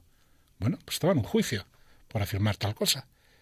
Oiga, pero mm, es que, primero, usted quiere que niegue la realidad. Y segundo, yo se lo voy a argumentar. Y tercero, pienso así, no como usted, porque emocionalmente creo que debo pensar así, ideológicamente, sino porque hay una serie de elementos que yo puedo poner sobre la mesa que apuntalan que eso es así, como hemos estado comentando a lo largo de estos programas. pues la ley, claro, como el derecho positivo también está desvinculado de la, de la base natural, pues al final, eh, como es un, es un contractualismo, al final yo impongo por ley lo que quiero someter a control. Perdón, Alicia no, bueno, que eso, que efectivamente es que el problema que tenemos es que tiene que ser totalitario e impositivo porque es tan descabellado que se caería por su base. Es decir, la ciencia se basa todo el rato en eh, el, es decir, la refutación, la constatación, el empirismo. Pues muy bien, yo puedo oponerme y, y me dejan oponerme porque si llevo razón y doy unas nuevas muestras de que eso no estaba bien, mejoro y además mm, eso lo hago con pruebas con pruebas. Y si fracaso, pues naturalmente no corro ningún riesgo contra la verdad oficial, porque la verdad oficial se, se fundamenta en hechos empíricos y en hechos reales. En este caso, es una, una ideología totalmente descabellada. Y como se le pueden hacer tantas objeciones y como tiene los pies completamente de barro, lo único que puede hacer es impedir cualquier disidencia y que discrepar se convierta en delito de odio. Tú no puedes discrepar de que yo soy una mujer porque eso es delito de odio, o que soy un hombre. Bueno, es que yo estoy viendo lo contrario. O sea, Claro, y no, te, y no te dejan, es que solo se puede fundamentar en eso. Solamente puede ser a base de imposiciones. Entonces, efectivamente, han salido leyes que prohíben la discrepancia a todos los efectos. O sea, tú no puedes decir lo que ves porque, porque, mm, porque, porque es delito de odio. Es delito de odio decir que hay dos sexos porque yo me ofendo mucho, porque yo soy de un tercer o cuarto sexo que me he inventado yo. Y, y tú, eso, tú no me puedes decir, caballero tenga sus vueltas, porque yo en realidad me siento mujer y aunque voy con barba, porque no me afeito, como decía el activista este que se autopercibe mujer y, se quería, quería dejar sin trabajo una cajera que cometió el error de ver un hombre en un hombre, pues, pues efectivamente es delito de odio y tú no puedes decir lo que ves porque contradice mi, mi autopercepción, que es totalmente irreal. Claro, es que tiene, tiene que haber imposición, es que si no, no hay forma. Esto en Estados Unidos, que lleva mucho tiempo de, nos lleva tiempo de, adelanto, es que es, es, un problema mm, endémico, por ejemplo, en las universidades.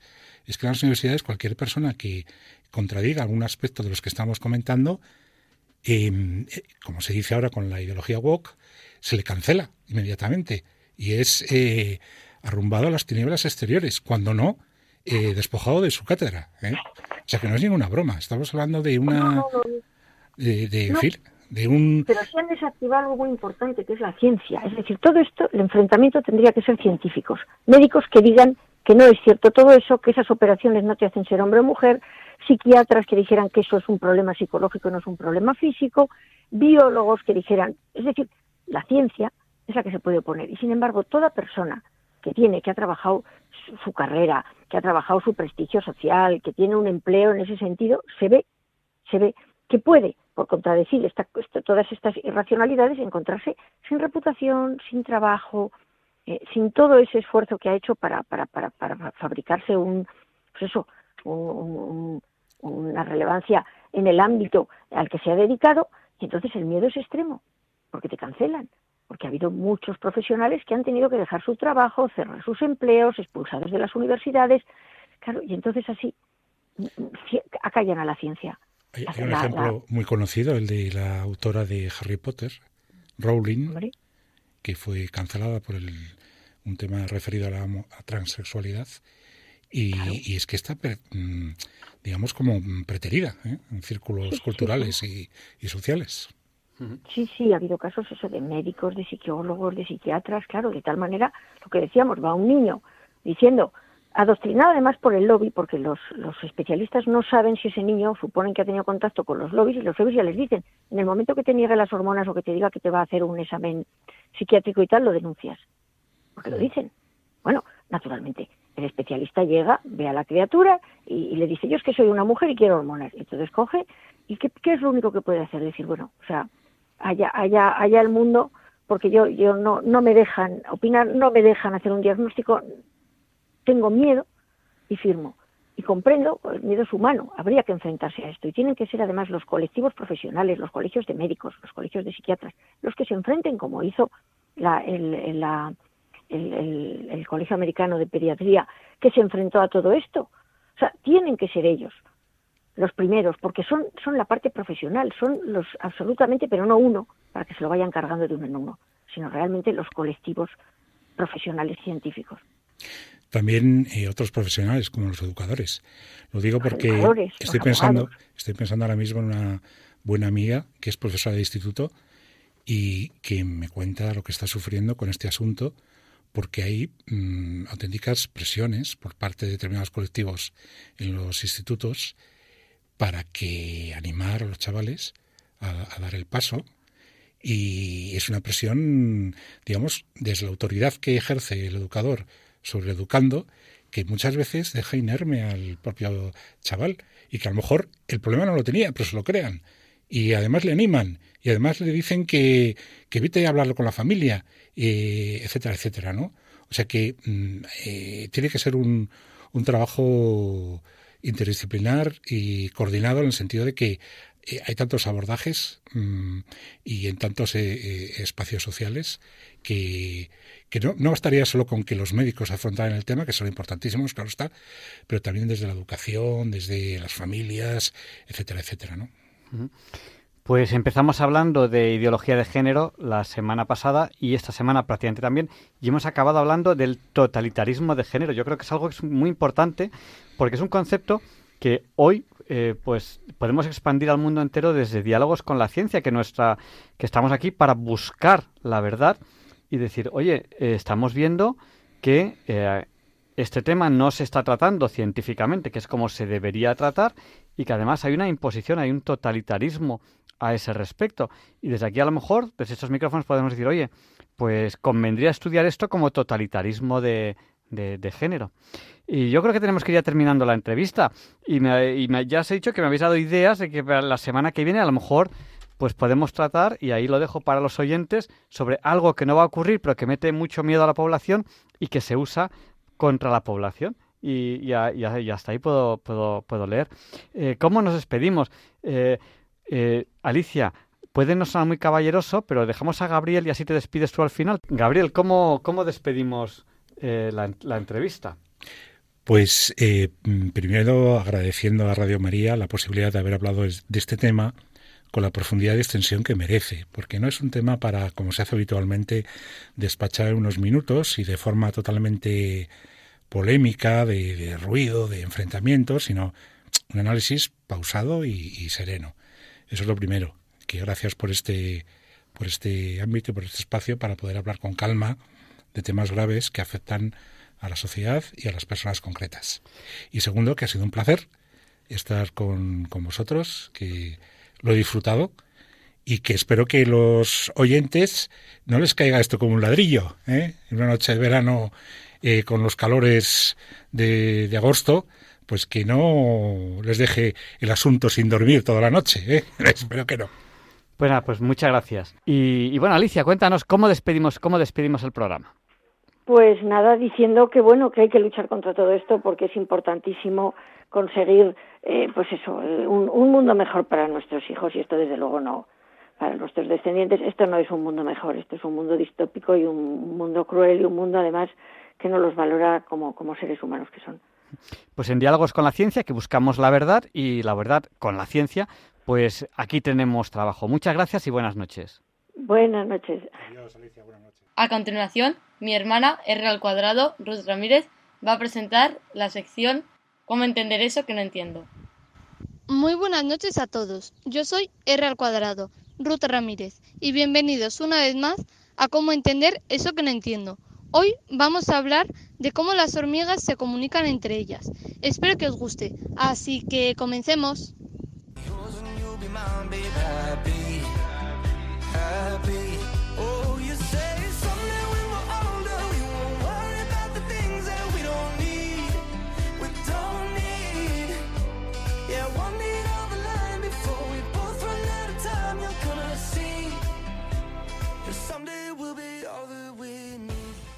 En algún momento hemos podido apreciar un grupo de hormigas que andaban todas en fila y parecían una línea infinita, y puede que nos sorprenda ver cómo todas estas están tan coordinadas.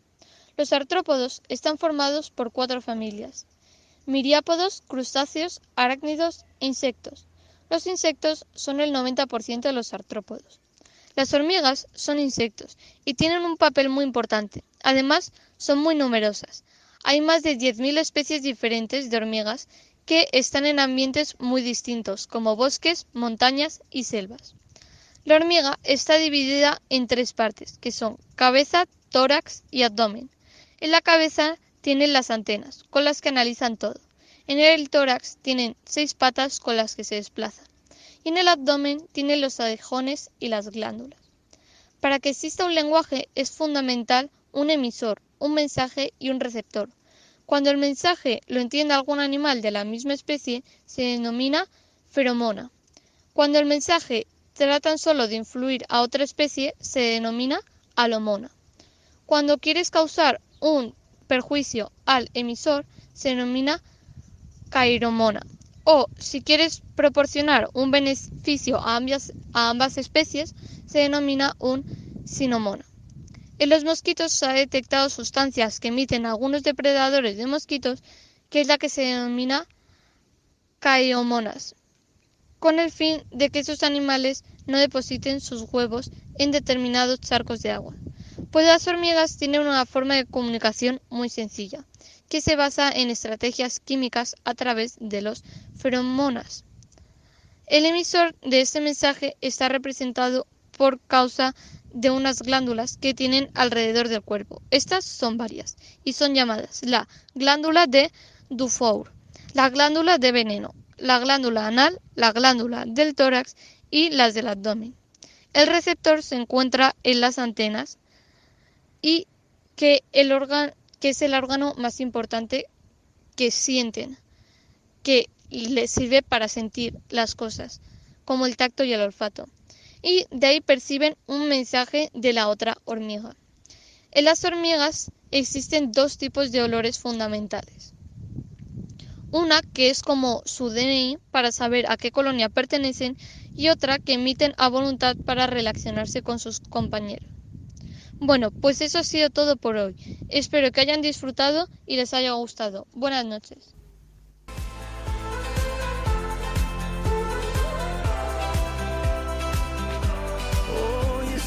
Someday when we're older, we'll be shining like we're gold, yeah, won't we? Won't we? Mm, down the line, before we both run out of time, see we'll be all.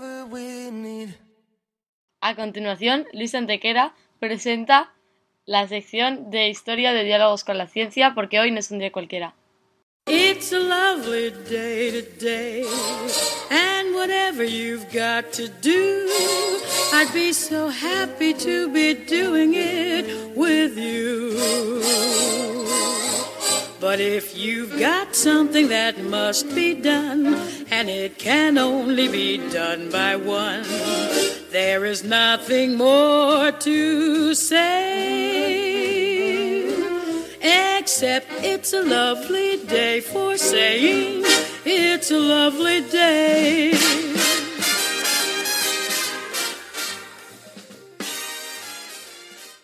No, Javier Ángel, no directos compañeros de diálogos con la ciencia, no, queridísimos oyentes de Radio María. Claro que no es un día cualquiera, ningún día es un día cualquiera. Y este 11 de agosto que nos disponemos a comenzar ahora, tampoco porque en fecha tal, pero del año 480 a.C., el rey persa Jerjes, tras invadir Egipto, se dirige hacia Grecia las polis de Atenas y Esparta acuerdan una alianza para su defensa y el rey espartano Leónidas I, al mando de unos mil oplitas, así llamados los soldados en griego, 300 de ellos espartanos y 700 tespios, les hacen frente en el desfiladero de las Termópilas, un estrecho paso entre el monte Otea y la mar, por el que apenas se puede cruzar en fila de A3. Frente a ellos, el ejército persa lo forma una colosal fuerza que rondaría el millón de efectivos, pero un espartano traidor llamado Efialtes indica a los persas la forma de rodear la montaña sin tener que cruzar el desfiladero, con lo que los griegos se ven sorprendidos por la espalda, lo que concluye con su derrota y muerte. Jerjes llegará a ofrecer a Leónidas la opción de retirarse, pero este y sus soldados elegirán la muerte, y con ellos unos 20.000 persas. No será del todo en vano, pues solo un año después los griegos lograrán una gran victoria en Platea, que pone fin a la invasión persa.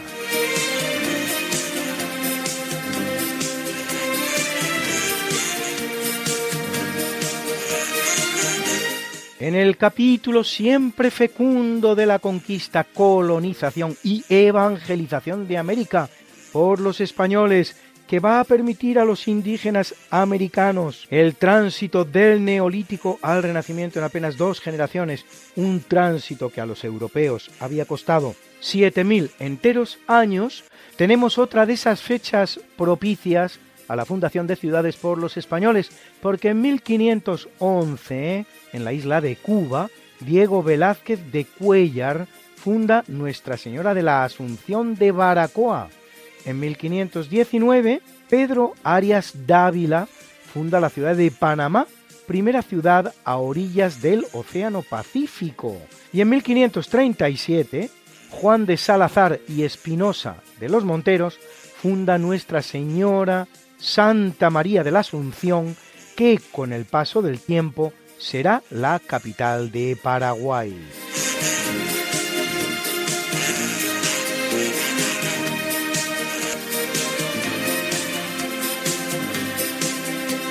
En 1675, bajo el patrocinio del rey Carlos II de Inglaterra, comienza a construirse el Observatorio Real astronómico de Greenwich, que no es otra cosa que un barrio de Londres, con el objetivo de proporcionar con exactitud las posiciones de la Luna y las estrellas a los marineros británicos. Hacia 1750 el Observatorio Real publicará el Almanaque Náutico, en el cual se establecerá la posición del observatorio como longitud 0 grados, con tal popularidad que en 1884 la Conferencia Internacional del Meridiano, celebrada en Washington con la participación de 25 países, entre los cuales España, elige a Greenwich como el primer meridiano de la Tierra, reemplazando a otros que venían siendo utilizados como tal, así, notablemente, el llamado meridiano de Cádiz, y así como primer meridiano punto de partida también de los 24 usos horarios en los que se dividirá el planeta a partir de ese momento. El meridiano de Greenwich pasa por ocho países, Reino Unido, Francia, España, Argelia, Mali, Burkina Faso, Togo y Ghana, y en España por las provincias de Huesca, Zaragoza y Castellón de la Plana.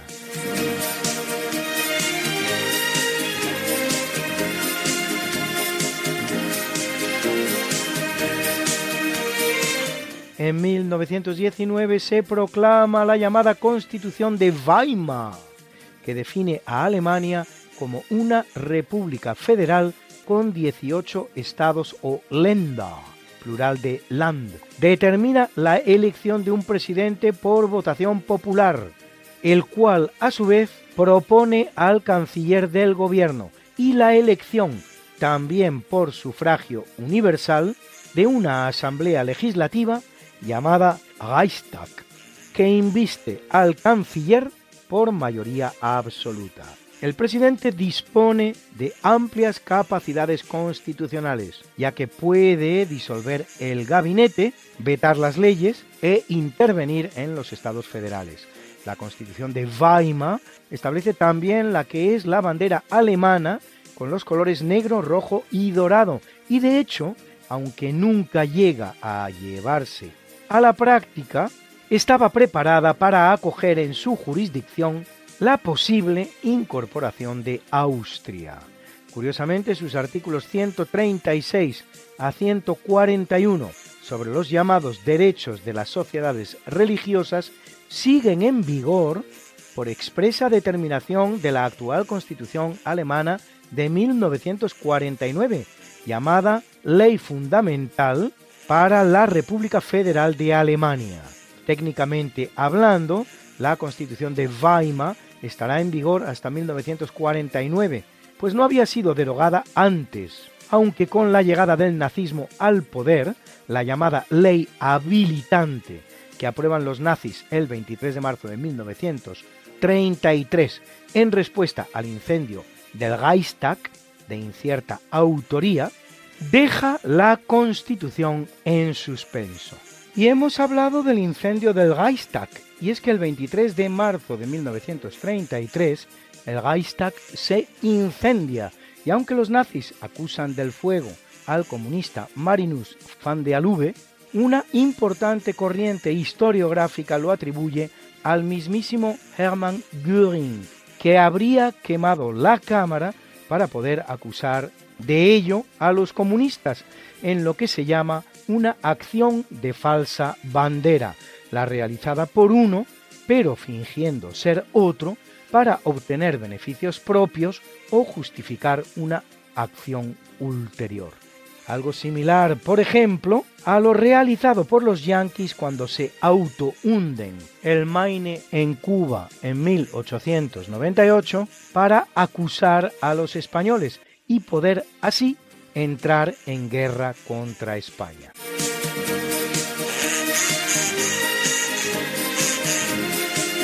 En el año 1952, después de un corto reinado que no había alcanzado el año, el Parlamento jordano depone al rey Talal I Ben Abdallah por incapacidad debido a una enfermedad mental que se decía esquizofrenia. Talal había accedido al trono tras el asesinato de su padre, el rey Abdalá I, en Jerusalén el 20 de julio de 1951, durante la oración del viernes, en el que a punto estuvo de morir también Hussein, el hijo de Talal, que acompañaba en esos momentos a su abuelo.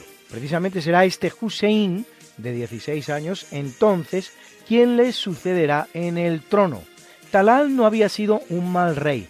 Hace aprobar una constitución democrática y mejorará las relaciones del reino con sus vecinos árabes, Egipto y Arabia Saudí. Pasará la última parte de su vida en un sanatorio de Estambul, donde fallecerá en 1972. Su padre, Abdalá I, era el primer gobernante independiente de Jordania, con los títulos sucesivos de Emir de Transjordania, desde 1923, Rey de Transjordania desde 1946 y Rey de Jordania, finalmente, desde 1949. Transjordania era una colonia británica desde el final de la Primera Guerra Mundial, llamada así Transjordania por ser el territorio que se hallaba más allá del río Jordán, Transjordania, de parecida manera a como Cisjordania era el territorio que estaba más acá del Jordán.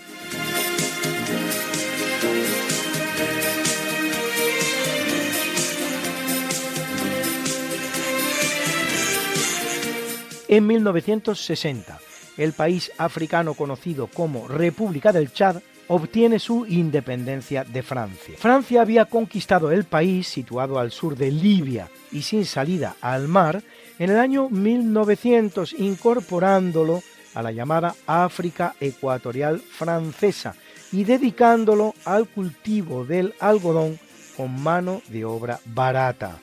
Con 17 millones de habitantes al día de hoy, 50% musulmanes, 40% cristianos y 10% practicantes de religiones locales. Y una superficie dos veces y media la de España, se hace con el poder el líder del Partido Progresista, François Tombalbaye, que lo ejercerá dictatorialmente hasta que en abril de 1975 sufre un golpe de Estado que lo derroca y lo asesina. Bruna, Bruna, nació María y está en la cuna, nació de día, tendrá fortuna, bordará la madre su vestido largo y entrará a la fiesta con un traje blanco. Y será la reina cuando María cumpla 15 años. Te Negra María, Negra María que abriste los ojos en carnaval. En el capítulo del natalicio nace en el año 1656 Antonio de Gaztañeta, marino español que, amén de un gran militar, destacará sobre todo en su faceta náutica, realizando durante el reinado de Felipe V el primer Borbón en el trono español, grandes aportaciones a la construcción naval en España, campo en el que es autor de tres grandes obras. Arte de fabricar reales, proporciones de las medidas arregladas a la construcción de un bajel de guerra de 70 codos de quilla y proporciones de las medidas más esenciales para la fábrica de nuevos navíos y fragatas de guerra, a las que se une su labor en los astilleros cántabros y vascos, que racionalizarán la fabricación de navíos y sientan las bases de la construcción naval española del siglo XVIII. Los navíos de combate de la Armada Española pasan a ser más largos y muchas de las innovaciones de Gaztañeta serán copiadas por ingleses y holandeses.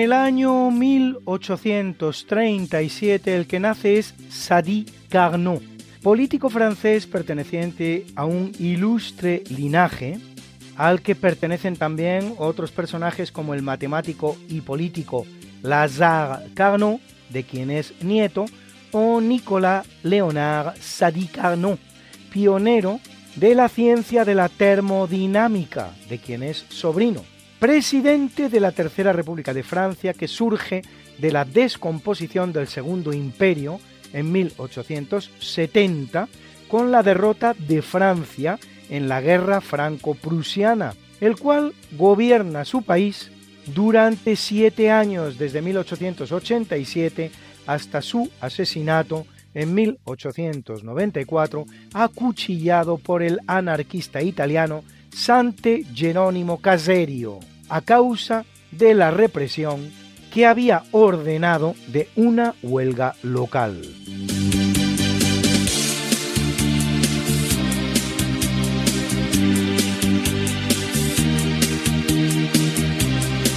Y son buenas fechas para nacer si se quiere ganar un Nobel, pues en el año 1858 viene al mundo el holandés Christian Eichmann, Nobel de Medicina 1929 por su descubrimiento de la vitamina B1 y de la importancia de las vitaminas en la dieta. Y en 1926 lo hace el lituano nacionalizado británico Aaron Klug, Nobel de Química 1982 por el desarrollo de métodos cristalográficos para descifrar los complejos proteínicos de los ácidos nucleicos.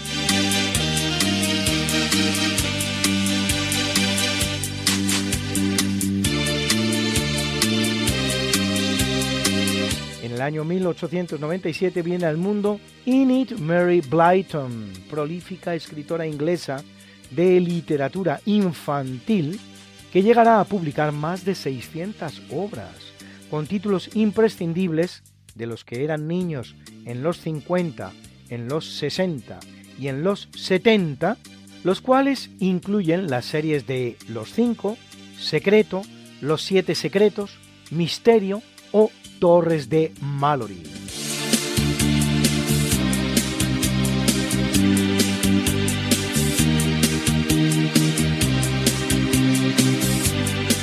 En el año 1927 viene al mundo Stuart Rosenberg, cineasta estadounidense, director de títulos como Con el agua al cuello, Terror en Amityville o Brubaker. En el campo de las series televisivas, dirigirá hasta 15 episodios de Los Intocables y 5 de Alfred Hitchcock Presents.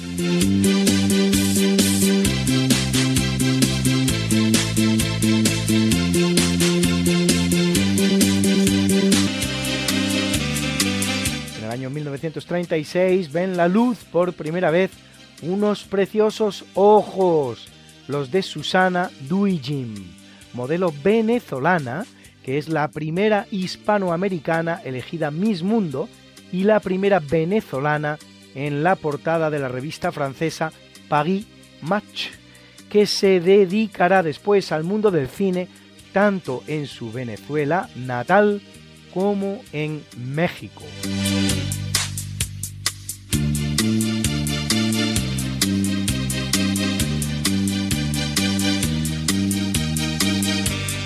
Nace en el año 1943 Pervez Musharraf, presidente de Pakistán entre los años 2001 y 2008, militar que habiendo participado en dos guerras contra la India, llega al poder tras un golpe de Estado producido en 1999 contra Nawaz Sharif. Tras los atentados del 11S en Nueva York, será un gran aliado de los Estados Unidos.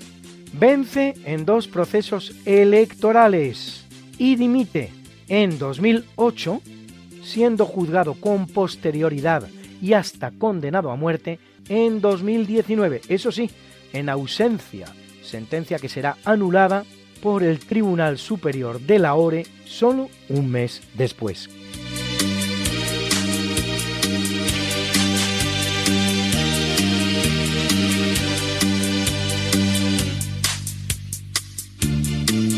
Y vemos nacer por estas fechas a muchos músicos de esa corriente tan española y popular que fue la llamada movida madrileña.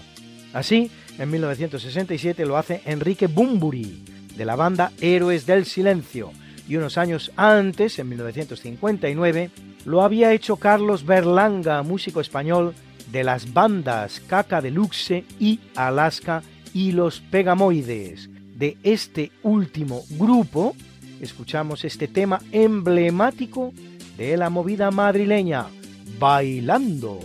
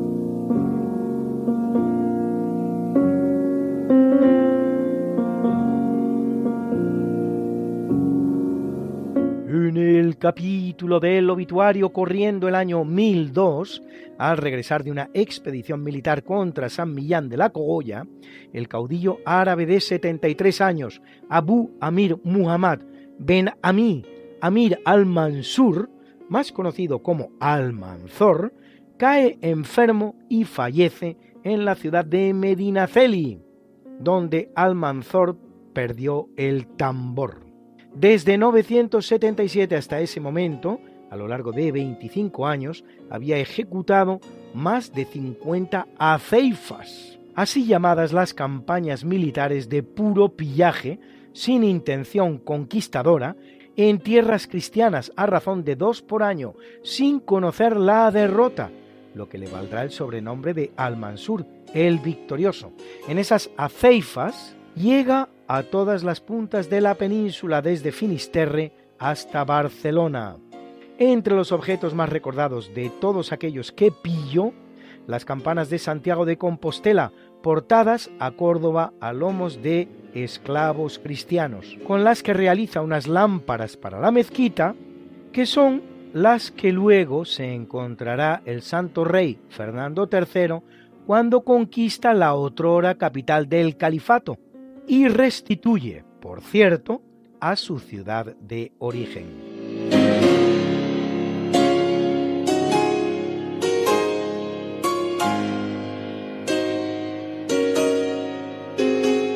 En el italiano pueblecito de Asís, en el que hoy se puede admirar la gran basílica patriarcal de San Francisco de Asís, embellecida toda ella con las mejores pinturas del Giotto, muere en el año 1253 la italiana Chiara Offreduccio, perteneciente a una noble familia de la ciudad de Asís, más conocida como Clara de Asís, que desde niña practica penosas privaciones, luego incondicional seguidora de San Francisco de Asís, junto al que funda la segunda orden franciscana, llamada también en su honor Orden de las Hermanas Pobres de Santa Clara o Hermanas Clarisas, de la que se cuentan numerosos milagros en vida, entre los cuales aquel según el cual, atacada la ciudad de Asís, al ponerse las monjas a rezar, dichas tropas se retiran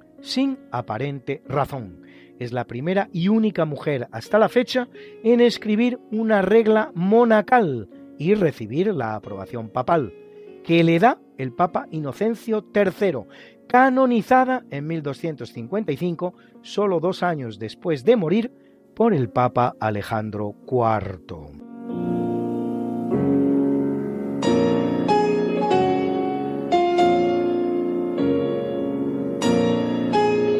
En el año 1956, en accidente de automóvil, abandona el mundo el pintor estadounidense Paul Jackson Pollock, representante del llamado expresionismo abstracto, recordado por el uso de la técnica denominada dripping, de drop, gota en inglés, o sea, la de pintar mediante goteo de la pintura. Qué linda está la mañana en que vengo a saludarte. Venimos todos con gusto y placer a felicitarte. El día en que tú naciste, nacieron todas las flores en la pila del bautismo cantaron los ruiseñores. Ya viene amaneciendo, ya la luz del día nos dio. Levántate de mañana, mira que ya amaneció. Y felicitamos hoy al arquitecto norteamericano Peter Eisenman, fundador del Institute for Architecture and Urban Studies, autor del Wexner Center para las Artes en la Ohio State University, o en España de la ciudad de la cultura de Galicia, en Santiago de Compostela, que cumple 91. Felicidades, maestro. Y a una distinguida mujer, bella y elegante, a la par, con una excelente formación académica, Asma al-Assad, esposa del presidente sirio Bashar al-Assad, bajo cuya presidencia Siria conocerá una importante elevación del nivel de vida y cultural. La mujer siria un nivel de equiparación con el hombre sin parangón en el mundo árabe y la minoría cristiana un trato favorable como nunca en la historia de los países árabes, todo lo cual no ha librado a Siria de una crudelísima guerra civil en la que se intenta abrir paso la más atroz de las tiranías islamistas, y lo que no es menos aberrante ante la mirada complaciente de buena parte del mundo occidental.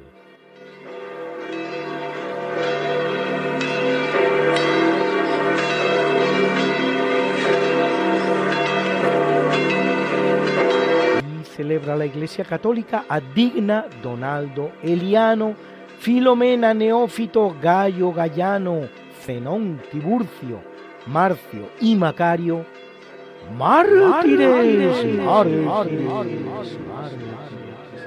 a Sereno Rufino y Taurino, obispos, obispos, obispos, a Rustícula y Equicio, abades, abades, abades, a Clara de Asís, Susana y Lelia, vírgenes, vírgenes, y a Gilberta, confesora, confesora, confesora. something that must be done, and it can only be done by one. There is nothing more to say, except it's a lovely day for saying it's a lovely day.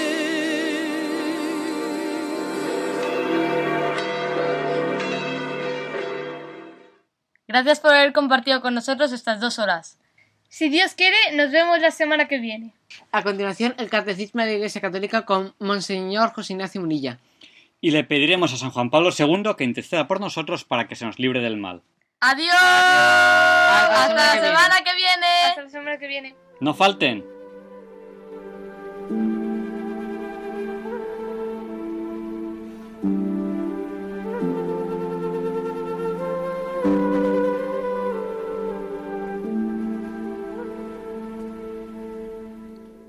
Y así concluye en Radio María el programa Diálogos con la Ciencia. Dirigido por Javier Ángel Ramírez.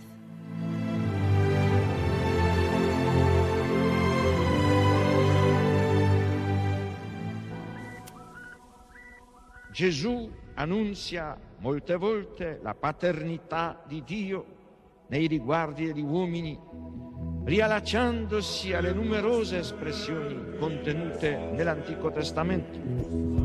Per Gesù Dio non è solamente il Padre di Israele, il Padre degli uomini, ma il Padre suo, il Padre mio.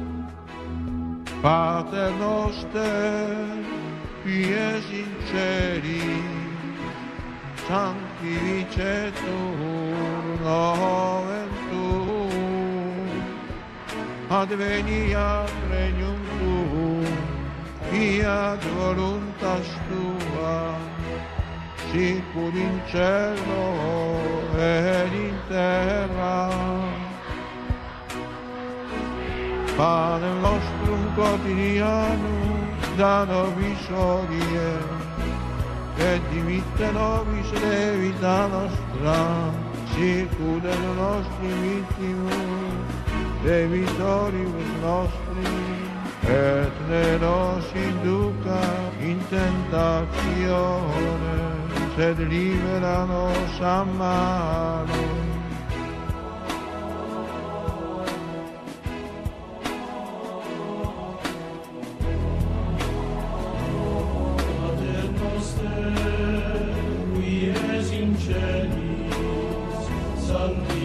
scetur nomen tuum. Ad venia regnum tuum, fiat voluntas tua, sicut in cielo